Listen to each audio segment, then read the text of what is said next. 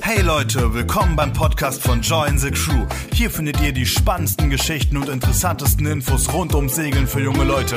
Natürlich immer mit viel Liebe. Also lehnt euch zurück und genießt die Show, denn jetzt geht's los. Hallo zusammen zu einer neuen Runde JTC Podcast. Ähm, heute zu meiner Rechten sitzt der äh, Dominik, Hey zusammen. JTC Gründer. Und zu meiner Linken sitzt der Mario, äh, unser Segelexperte und Routenmanager. Hallo. Und ich bin der Matthias äh, aus dem Marketing bei Join the Crew. Und heute geht es um ein Thema, was euch sehr interessiert hat. Ähm, das haben wir daran gesehen, es kamen viele Fragen dazu, ähm, als wir euch ge gebeten haben, uns Fragen zu schicken. Und es ging ein, in einigen Fragen darum, was ist das beste Revier für einen Anfänger, was, was würdet ihr empfehlen? Und darüber wollen wir heute in dem Podcast reden. Es wird um Themen gehen wie ähm, Seekrankheit, wo kann das auftreten, ähm, wo ist es einfach zu segeln, was, auf was muss ich achten, muss ich irgendetwas können, gibt es Voraussetzungen, die ich erfüllen muss. Und Ähm, vor allem, was macht überhaupt äh, ein anfängertaugliches Revier aus? Ähm, was sind die Re äh, Reviere im äh, Sommer, im Mittelmeer, die am besten geeignet sind für Anfänger? Was sind das für Reviere im Winter? Genau, oder was wir auch noch mit anschneiden werden, was vielleicht auch als Skipper-Anfänger, also man kann schon segeln, aber vielleicht ein einfaches Revier zum Skippern, ähm, wollen wir auch mit ansprechen. Ja. Genau, dann würde ich sagen, wir sind ready, ihr seid vielleicht auch. dann äh, lass uns mal mit der ersten Frage anfangen. Und die erste Frage, die kam, ähm, hallo, welches Meer wäre zu empfehlen für Anfängersegler? Mario, Äh, wir sind gespannt. äh, ja, also am besten natürlich, also wenn man so das erste Mal segeln ist, davor noch nie auf dem Boot war, ist halt eigentlich so das oder eines der großen Probleme eigentlich dann oft, dass man seekrank wird, äh, was einfach damit zu tun hat, ähm, also werden nicht alle seekrank, aber es kann schon durchaus mal passieren, dass mal der ein oder andere seekrank wird. Äh, von daher soll man gucken, dass es ein relativ ruhiges Meer ist, dass es da keine so hohen Wellengang gibt, dass es ähm, vielleicht jetzt auch nicht so super windig ist, sondern so ein bisschen geschützt ist. Ähm, dass man nicht so weit segeln muss jeden Tag. Also dass man immer von ja, morgens vom Hafen bis zur nächsten Bucht vielleicht so zwei, drei Stunden unterwegs ist, nicht irgendwie, keine Ahnung, morgens um sechs schon los muss vor dem Frühstück und erst irgendwie Ja. spät abends irgendwo ankommt. Ähm, Dass es einfach so ein bisschen ein, ein etwas äh, sanfterer Einstieg ist und man vielleicht nicht gleich über die tosende Nordsee fährt das erste Mal. Mhm. Also du, du würdest sagen, zum einen soll ich schauen, dass es wenig Wellen gibt und zum anderen, dass die Etappen nicht so lang sind. Wahrscheinlich die, das hat mit den Etappen zu tun, dass falls es der Crew mal schlecht geht, hat man immer die Möglichkeit, schneller wieder mal eine Pause zu machen oder Ja, genau. Also wenn man halt so nach, äh, nach zwei, drei Stunden merkt, dass so langsam vielleicht nicht mehr so gut ist oder es vielleicht einfach reicht, dass es tatsächlich vielleicht auch anstrengend ist irgendwie, wenn, das, äh, viel Wind ist und das Boot immer recht schräg steht, äh, dass man halt einfach dann nicht mehr so weit fahren muss oder zur Not vielleicht auch dann einfach sagt, gut, dann äh, fahren wir halt heute nicht so weit, sondern suchen uns halt irgendwie ein, ein näheres Ziel, äh, das das Ganze ein bisschen entspannter macht. Genau, das muss man sich so vorstellen, äh, wenn man sich ein Revier aussucht, wo man auf jeder Insel nur ein interessantes Ziel hat und dann eben jeden Tag zu einer anderen Insel äh, segelt und wenn man nach dann einem nach drei Stunden schlecht geht, dann kann man nicht einfach auf heute sagen, okay, jetzt machen wir mal eine kurze Pause. Es gibt natürlich Tricks, wo man durchaus das Boot ähm, viel ruhiger machen kann, auch unterwegs, aber generell ist es natürlich schöner, wenn man dann sagt, okay, jetzt äh, 15 Minuten in eine Bucht vor Anker, glattes Wasser, perfekter Schutz, vor Wellen ins Wasser springen oder einfach was essen und dann weitermachen. Oder auch in der Bucht für die Nacht bleiben. Und wahrscheinlich kann man das, ähm, wenn man das noch nicht segeln war, dann ähm, herausfinden, einfach zu schauen, welche, in welcher, äh, welcher Turn hat wenig Seemeilen pro Woche, dass ich dann daran vielleicht messen kann, okay, da gibt es wenig Seemeilen in der ganzen Woche und dann sind auch die Etappen kürzer. Ja? Grundsätzlich Vielleicht schon. Gibt es, Also, gibt es da so einen Richtwert, was ihr sagen würdet? Ähm, ja, vielleicht Mario, Dominik. Ähm, Also erstmal muss man aufpassen mit diesen äh, Richtwerten. ja. Äh, zum Beispiel auf unserer Webseite immer bei dem TÜN-Angebot steht unter TÜN-Charakter, wie viele Meilen gesegelt sind, gesegelt werden. Ähm, aber es gibt so mh, vor allem ein Revier, was mir, woran ich jetzt denke, ähm, Ibiza, wo man wirklich aufpassen muss. Äh, der, der Wert, der dort angegeben ist, äh, liegt vielleicht bei 150, 160 Seemeilen, also genau der, das gleiche, was wir in den meisten Revieren machen, grob in der Woche. Der Unterschied ist, äh, meistens segeln wir je, jeden Tag ungefähr das gleiche. Ähm, einfach zum nächsten schönen Ziel, dazwischen ein Badestopp. Bei Ibiza ist es aber anders. Wir segeln am ersten Tag von Mallorca aus, da alle Turns auch nach Ibiza starten auf Mallorca, weil meistens die Anreise dahin viel einfacher ist. Wir wollen das möglichst unkompliziert für unsere Mitsegler machen, deswegen ist der Starthafen für die Ibiza Turns auch Mallorca. Aber dann fängt man an die Tour mit, äh, ich glaube 60 Meilen sind es, mit einem Mordschlag nach Ibiza. Da hat man keine Abdeckung oder sonstiges. Also es ist richtig off, richtiges Offshore-Segeln ab der ersten Minute. Ähm, und das Problem ist natürlich, äh, das steht durchaus in der Beschreibung von dem Turn, aber viele lesen das gar nicht, sehen einfach Ibiza, Ibiza, steigen aufs Boot und äh, auf einmal, ähm, das habe ich aber gar nicht gebucht. Ja doch, hast du. Und dann sind viele verwundert. Ähm, dann natürlich segeln wir nach Ibiza und dann machen wir diese kleine Schläge, Schläge, ist sehr entspannt, aber dann muss man wieder zurückkommen. Und wenn man zum Beispiel Wind ins Gesicht hat, dann muss man gegen Wellen ähm, dann die vielleicht sogar noch mehr, vielleicht sogar 5, 15 Stunden sind es auf einmal, weil man kreuzen muss, man kann nicht direkt zurück segeln. Ähm, von daher, dieser Richtwert ist meistens eine Auskunft, aber man muss sich trotzdem angucken, wie der Verla grobe Verlauf ja. der Route ist. Und ähm, als, als Richtwert, was würdet ihr da angeben? Also was ist viel pro Woche? Du hast ja schon gesagt, 140. Kurz, äh, das ist glaube ich Kita wegen meiner Tochter. Ich muss kurz rangehen. Dann ähm, machen wir vielleicht ja, kurz weiter. Was, ist zu zweit. ähm, was wäre denn bei dir der Richtwert, so, wo du sagen würdest, okay, das ist sehr wenig pro Woche oder das ist gut als Einstieg? Mm, ja, wir haben also gerade gehört, man kann sich da nicht immer danach richten, aber also so, ich meine, pro Woche ist, äh, wie Dominik gerade schon gesagt hat, ist ein bisschen schwierig zu sagen, weil es gibt ja schon auch, äh, ja, Ibiza so das klassische Beispiel, wo ja. man halt einfach ja, zwei lange Schläge hat und da viele, inzwischen sehr viele kurze.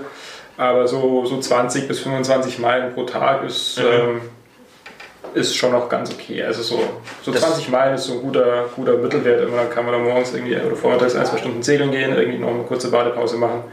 Nachmittags dann, dann nochmal ein bisschen und ich sage mal so bis zu 120, 130 Mal eine Woche. Das funktioniert eigentlich immer noch ganz gut, ohne, ohne groß Stress wie viel, Wie viele Stunden sind das so pro Tag segeln? Wie kann ich mir das vorstellen?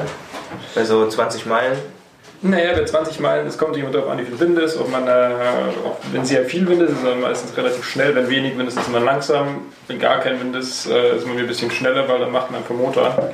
Ähm, aber so für 20, äh, 20 Meilen braucht man so vier Stunden, vielleicht fünf. Okay, also da bleibt dann wirklich auch noch genug Zeit für ein bisschen der Bucht ähm, ja, chillen und äh, was Nettes essen gehen und ja. ein Eis essen an Land. Genau, Dominik, wir haben gerade darüber erzählt, äh, wie, wie viele Stunden das so pro Tag sind. Für die, die äh, kein Video sehen, sondern Podcast hören, äh, ich bin gerade zurückgekommen.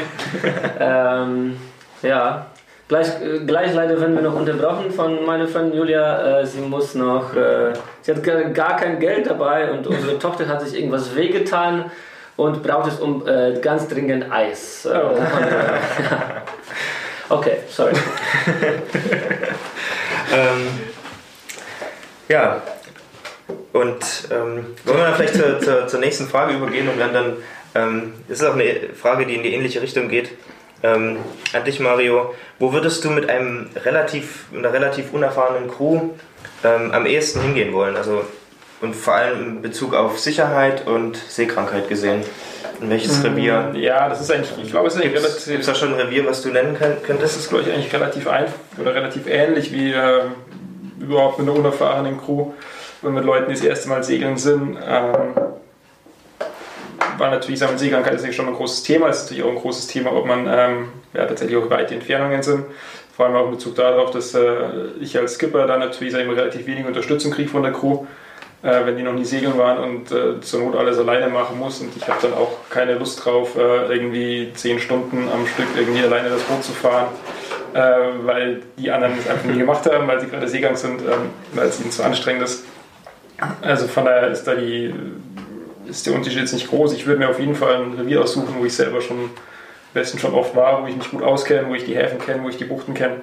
Mhm. Ähm, dass ich da quasi dieses ganze, ganze Turn-Orga-Thema schon mal so ein bisschen, bisschen nicht unbedingt los bin, aber das ist nicht mehr so der nicht mehr so anstrengend ist, nicht mich einfach auf das Segeln und äh, konzentrieren kann, auf den meiner unerfahrenen Crew vielleicht ein bisschen was beibringen kann, dass äh, die dann vielleicht doch noch ein bisschen Unterstützung für mich werden am Ende und man einfach zusammen eine, eine coole Zeit hat. Und ähm, gibt es irgendwelche Voraussetzungen, die man mitbringen muss, um bei dir mit an Bord zu gehen? Oder bei irgendeinem anderen äh, Skipper? Äh, nee, eigentlich nicht. Also ja, man muss vielleicht nett und freundlich sein und äh, sympathisch und äh, Spaß, und Spaß am Leben haben, aber also so in Bezug auf, äh, auf, auf seglerische Fähigkeiten eigentlich nicht. Also es, es funktioniert tatsächlich auch alleine mit, äh, mit lauter blutigen Anfängern, die, die wissbierig sind und äh, die man dann ganz viel erzählen und beibringen kann und äh, man am Ende dann eine dann doch eine Crew oder eine Mannschaft zusammen hat, die, die einem auf jeden Fall da bei, bei vielen Sachen helfen kann. Und was sind da so die ersten Sachen, die man lernt, wenn man da zum ersten Mal auf dieses wackelige Boot steigt? Was, was passiert dann? Ja, ist auf jeden Fall sehr praktisch, wenn, sie, wenn das erste so beibringt, äh, ein paar Knoten sind, dass sie Fender festknoten können. Das sind, mhm. Aber die noch nie segeln waren, das sind so Plastikteile, die man außen ans Boot dranhängt, damit die, Fender, ja. Damit die Boote nicht kaputt gehen, wenn man sie irgendwie im Hafen neben ein anderes legt ähm, dass sie ein bisschen mit Leinen umgehen können, um das Boot irgendwo festzubinden und ähm, dann vielleicht noch ein bisschen Segel setzen, dass wir da helfen können und dann ein bisschen steuern und dann hat man sie eh irgendwann fast so weit, dieses Boot zumindest schon mal alleine mal eine halbe Stunde gerade ausfahren kann und man selber sich mal vielleicht kurz hinlegen kann oder was zu essen machen kann. Das Dingi fahren.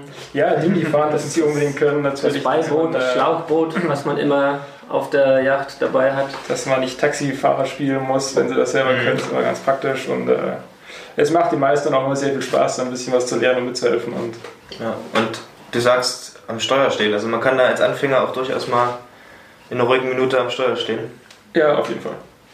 Das ist, ähm, das war für mich bei meinem ersten Segelturn äh, eine große Überraschung und deswegen äh, habe ich da so danach gefragt, ähm, weil das ähm, ja, das war für mich eine große Überraschung, ein großes Highlight. Hey, ich kann gar nichts ja.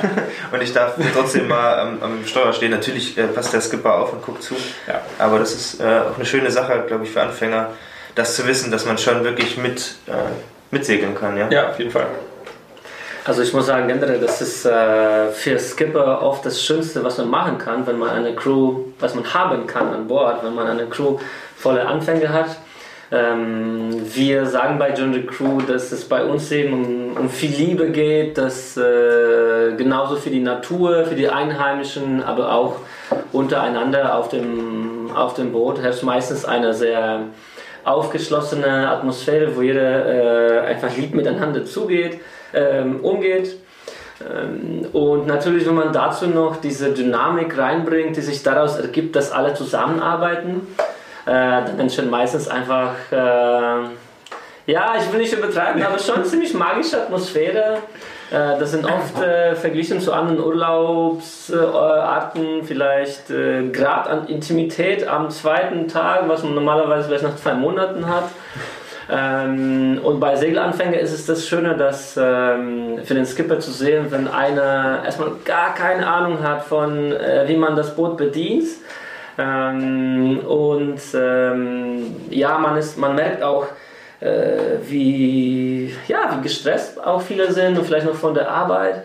Und dann nach zwei Tagen, äh, höchstens drei, hat man vor sich dann ähm, von diesen, aus diesen blutigen Anfängen bestehen noch vor ein paar Tagen eine Crew, die zusammen miteinander funktioniert, per, perfekt miteinander funktioniert. Ähm, man kann eigentlich dann meistens ähm, einfach sich in die Ecke stellen und einfach zugucken, wie, wie sie alle selbst beherrschen. Ähm, wie sie äh, cool zusammenarbeiten und dann irgendwann eben nachmittagsabend, wenn man dann angelegt hat, äh, tauscht man sich zusammen, was ist äh, gut, was ist schlecht gelaufen. Ja, ja. Ähm, aber das Coole ist, dass es meistens einfach echt, äh, meistens ist nicht so viel zu tun und was es zu tun gibt, dann äh, das macht einfach Spaß. Äh, mhm. Und ähm, ja, also äh, für den Skipper manchmal, wenn du zum 20. 20. Mal Delfine siehst, ist es langweilig. ähm, ich aber ich finde es immer noch schön. Ja, aber, aber ja klar, aber die, die Crew daran dabei zu erleben, die, die mhm. oder Menschen, die zum ersten Mal die Delfine sehen, also davon ich zum Beispiel, davon bekomme ich nie satt. Das ist, äh, das macht dann immer richtig. Das macht mich dann glücklich, wenn ich ja. sehe, wie die anderen glücklich äh, sind dadurch, ja.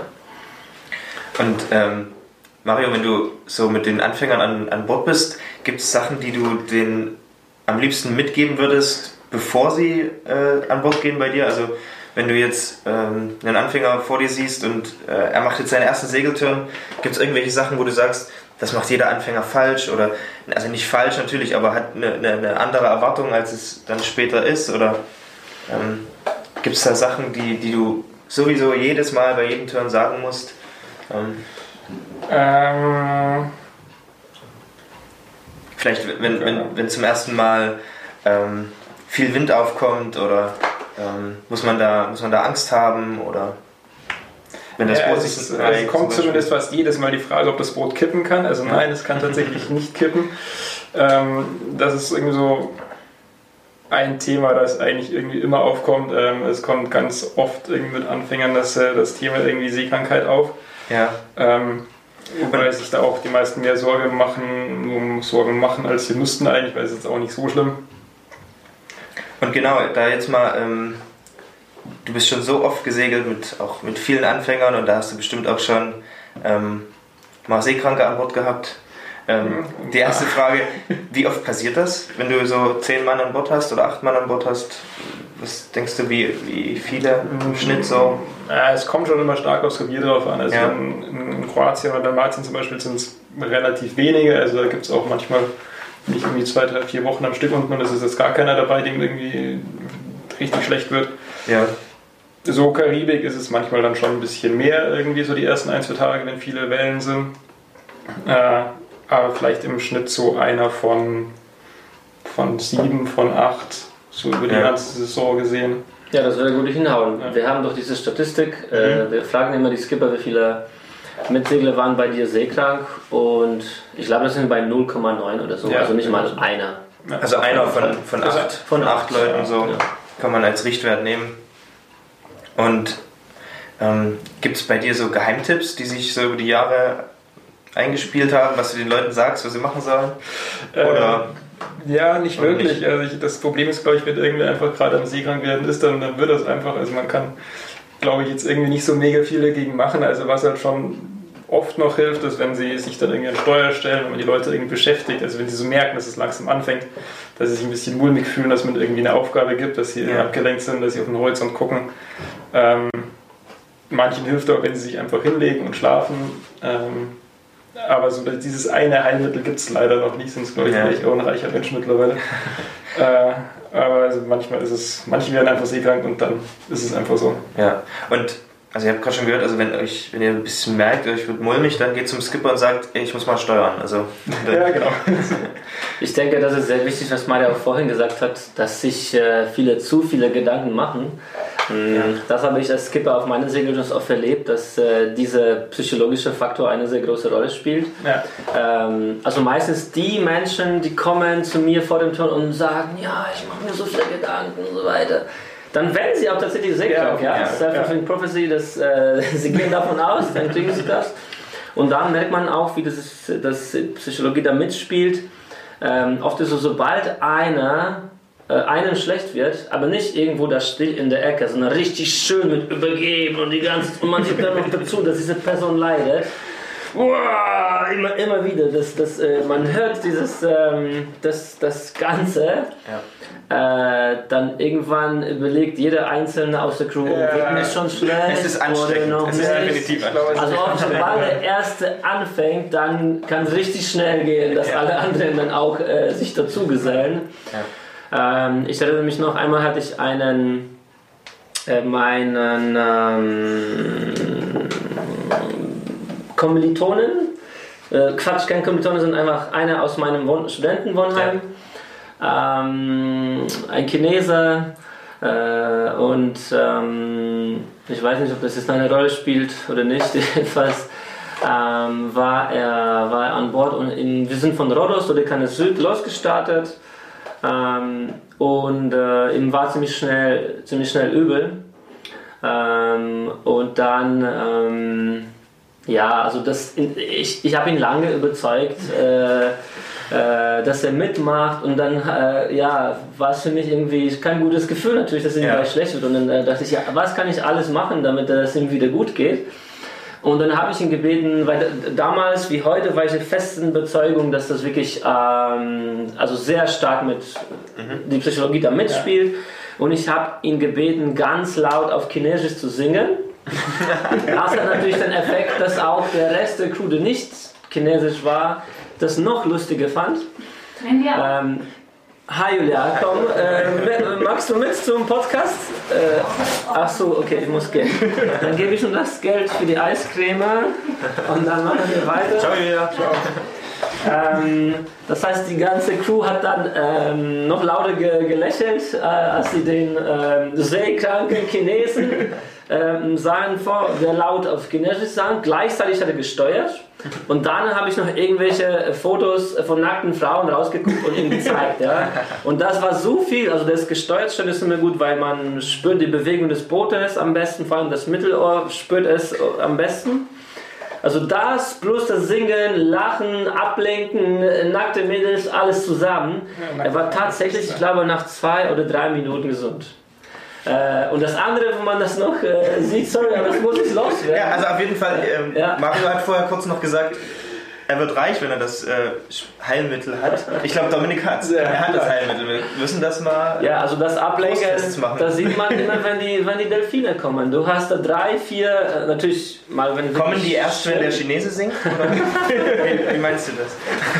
Ja, also oft ist so, du hast vielleicht zwei, zwei seekranke Leute in der, im Cockpit liegen und äh, die bewegen sich kaum noch. Äh, die warten nur ab, bis sie wieder. Äh, sich übergeben müssen. Einfach einmal äh, sagt man, Delfine, Delfine, dann springen sie auf, gehen doch rein in, die, in das Boot, holen eine Kamera, äh, zum Bug, äh, filmen, 10 Minuten nach Delfinen suchen, die Segler sofort weg.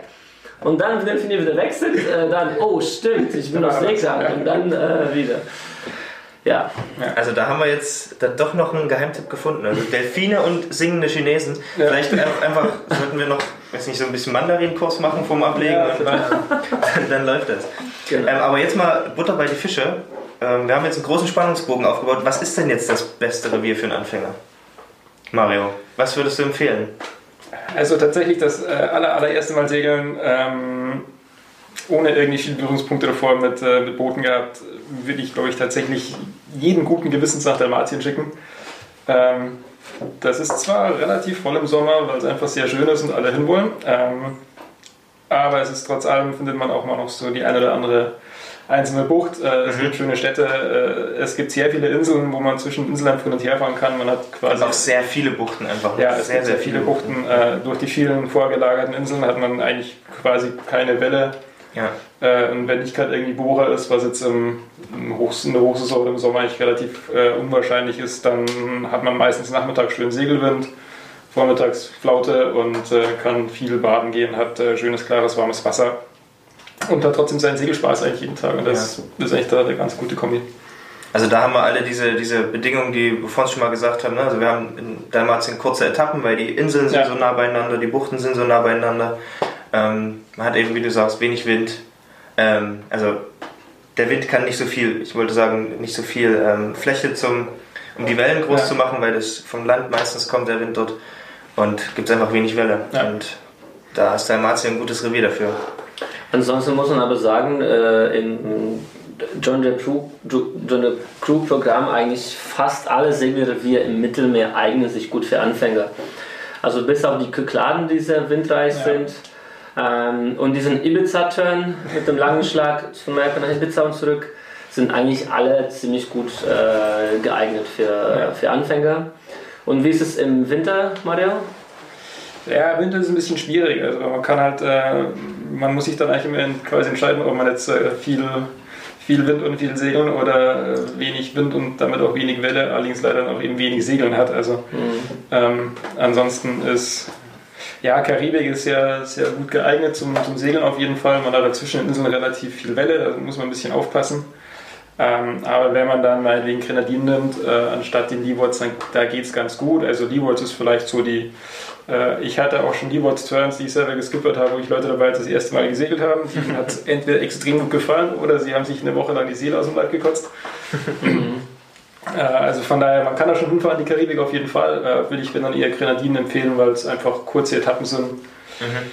Oder man fährt halt nach, äh, nach Thailand oder auf die Seychellen, da ist es auch sehr schön, aber da ist dann meistens der Segelspaß halt äh, etwas reduziert, weil einfach oft kein Wind ist oder, oder nur sehr wenig Wind ist.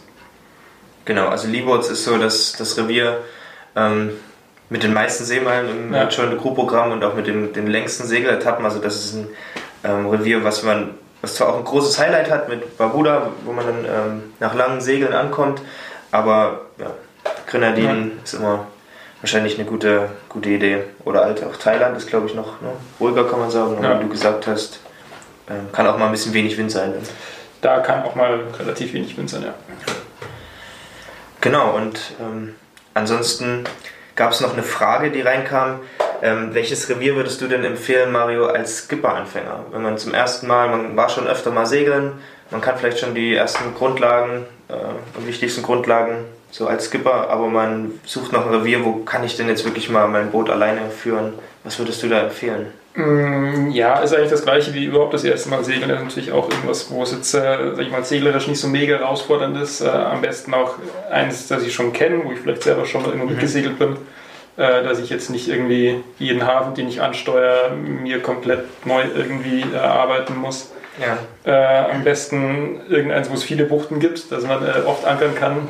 Ja, Äh, was zwar jetzt auch nicht so mega einfach ist, oder man da, es gibt so ein paar Sachen, wo man drauf aufpassen muss, aber meistens sind dann auch die Hafenmanöver eigentlich die, wo man sich selber, ähm, wo ich mir bei meinen ersten Turns Mhm. äh, auch selber einfach mega Stress gemacht habe. Und äh, wenn man einfach dann sich ein Revier aussucht, wo es so, wo es am besten große Häfen gibt, äh, ja.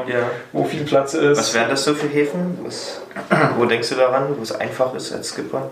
Mm, Ja, am besten nicht so kleine, mega verwinkelte Marinas, sondern Mhm. vielleicht irgendwelche größeren Stadthäfen. Mhm. Ähm, Gibt es viele verschiedene. Also es Ja, also ich denke, ähm, Dalmatien wäre auch so eins, aber auf keinen Fall in der Hochsaison. Und das ist vielleicht auch generell der Tipp, nicht in der Hochsaison Ja. anfangen. Die Häfen sind super voll, also ja, die Lücken sind, Lücken sind immer klein. Ja. Äh, Die Buchten sind auch super voll, also das Ankern wird dadurch auch schwierig, also lieber vor oder nach, nach der Ja. Saison. Ähm, und dann auch sich eben ja, Revier aussuchen, wie Mario schon sagte, nicht nur, wo man viel äh, ankern kann, aber eben, äh, wenn man es sich noch einfacher machen will, vielleicht auch, wo, wo man weiß, es gibt viele ja, stimmt. Äh, dann muss man äh, auch diese Kunst äh, beherrschen, wo hält mein Anker gut, wo schlecht. Ja. Äh, das, äh, da ist noch weniger, was man, was man äh, beachten muss. Und jetzt um konkreter zu werden, ähm, also im, äh, im Winter, zumindest von den Segelrinnen, die wir haben, denke ich, äh, sind Seychellen ein relativ einfaches ähm, Revier. Dadurch, dass es auf einer Seite mh, wenig Wind hat, in dem, zumindest da, wenn wir Ja. segeln, Januar bis April. Und ähm, es hat keine, so gut wie keine Tiden, wie zum Beispiel in Thailand das der Fall ja, ist. das stimmt. Ähm, und man kann eben sehr viel, sehr viel ankern und es gibt auch nicht sehr viele Boote. Also es ist relativ äh, entspannt. Genau. Okay, dann würde ich sagen, haben wir einige Tipps jetzt gehört von Mario und Dominik, wie so eine ähm, erste Auswahl für euren ersten Segelturn aussehen kann. Ähm, wir hoffen, es hat, euch gefallen oder wir sind sehr gespannt, was euch ähm, sonst noch interessiert an Segelthemen. Es kann alles Mögliche sein. Es kann sein, ähm, wo Marios äh, Friseur äh, liegt in München oder so. Es kann alles Mögliche sein. Fragt uns und wir sind gespannt darauf. Schickt sie an dennis at. Er ist für den Podcast verantwortlich. Er ist jetzt gerade in Frankfurt, deshalb ähm, versuche ich heute ein bisschen zu moderieren oder habe das versucht. Wir sagen ciao und bis zum nächsten Mal. Ja? Ciao Leute. Ja. Du, ich weiß nicht, ob wir das noch zeigen würden nicht, aber ich kann vielleicht äh, zeigen, wie spannend den Podcast unser Bürohund Minos findet. Ne? Ja. Äh, okay, blöderweise hat er gerade die Augen aufgemacht, aber ansonsten hat er ganz schön gepennt die ganze Zeit. Ja. Ja. Unser Aufpasser.